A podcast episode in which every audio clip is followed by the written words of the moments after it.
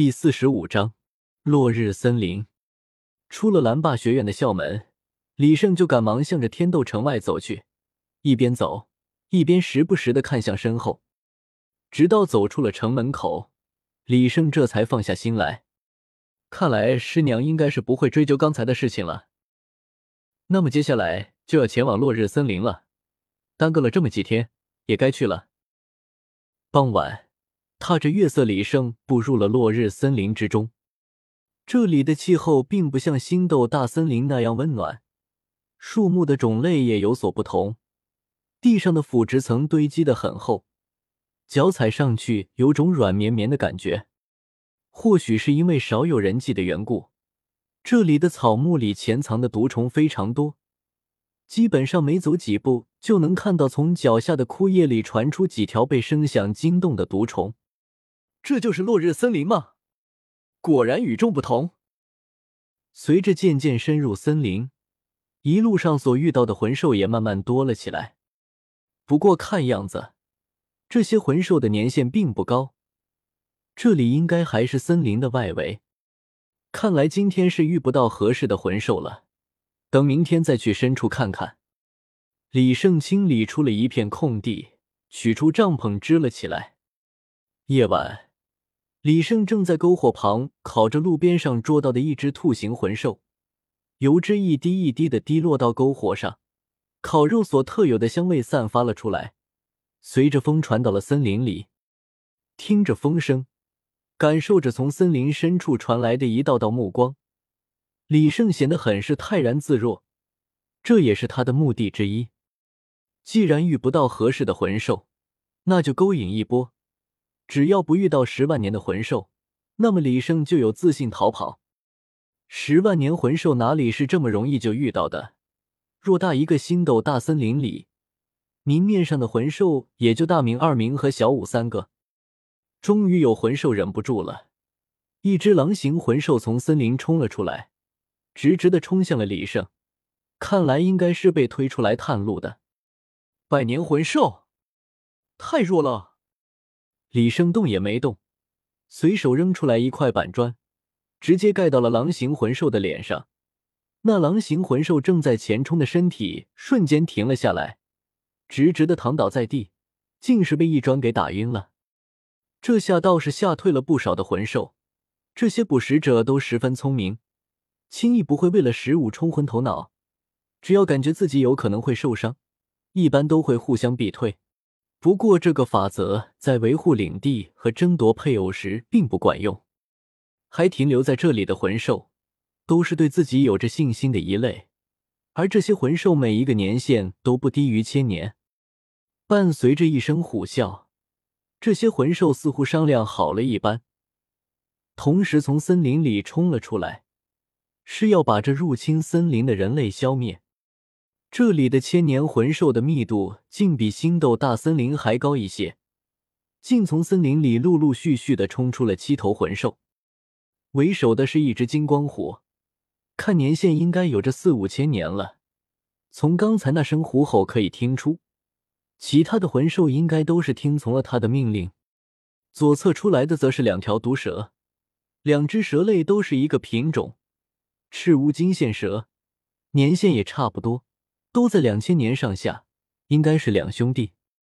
右侧分别冲出来一只大蜘蛛、一只蟾蜍和一条蜈蚣。这三只魂兽的年限就不怎么样了，但却胜在都是毒物。如果一不小心中了毒，也会很麻烦的。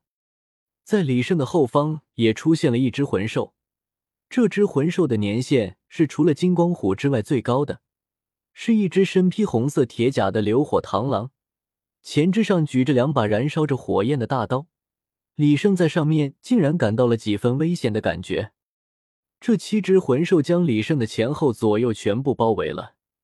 金光虎率先发难，从嘴里吐出一颗光球，朝着李胜袭来。早在看到这几只魂兽的时候，李胜就已经用出了口香糖武魂的第一魂技。毒类魂兽往往是最难预测的。因为你并不知道它的毒会有怎样的毒性。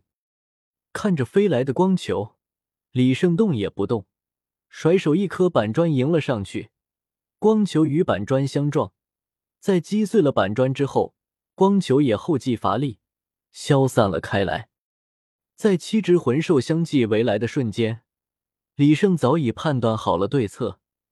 躲过金光虎紧随而来的虎爪之后，李胜冲向了蜘蛛、蛤蟆和蜈蚣三只魂兽。虽然这三只魂兽浑身剧毒无比，但是年限相对来说太低了。而李胜因为有着口香糖武魂，能够免疫他们的剧毒，所以他们在李胜看来却是最好对付的。蜘蛛魂兽向着李胜吐出一道沾有剧毒的蛛丝，意图缠住李胜，但是还没有靠近李胜。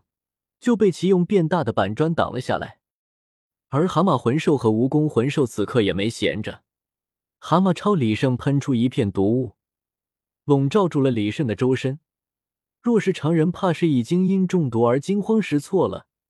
可惜李胜却有着口香糖在口，天然克制一切毒物的类型。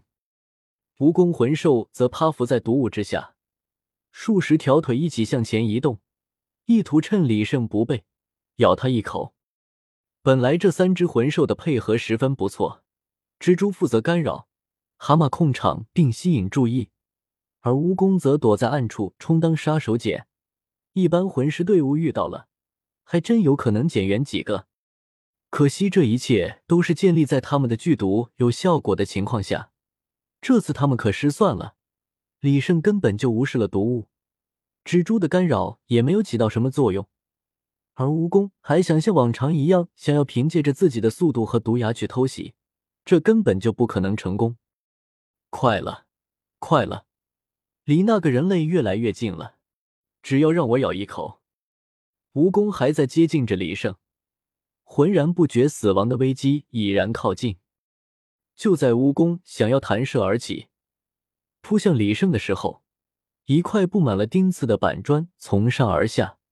砸在了他的身体之上，他身上的甲壳一点作用都没有起到，被锥刺一根根的钉进了身体。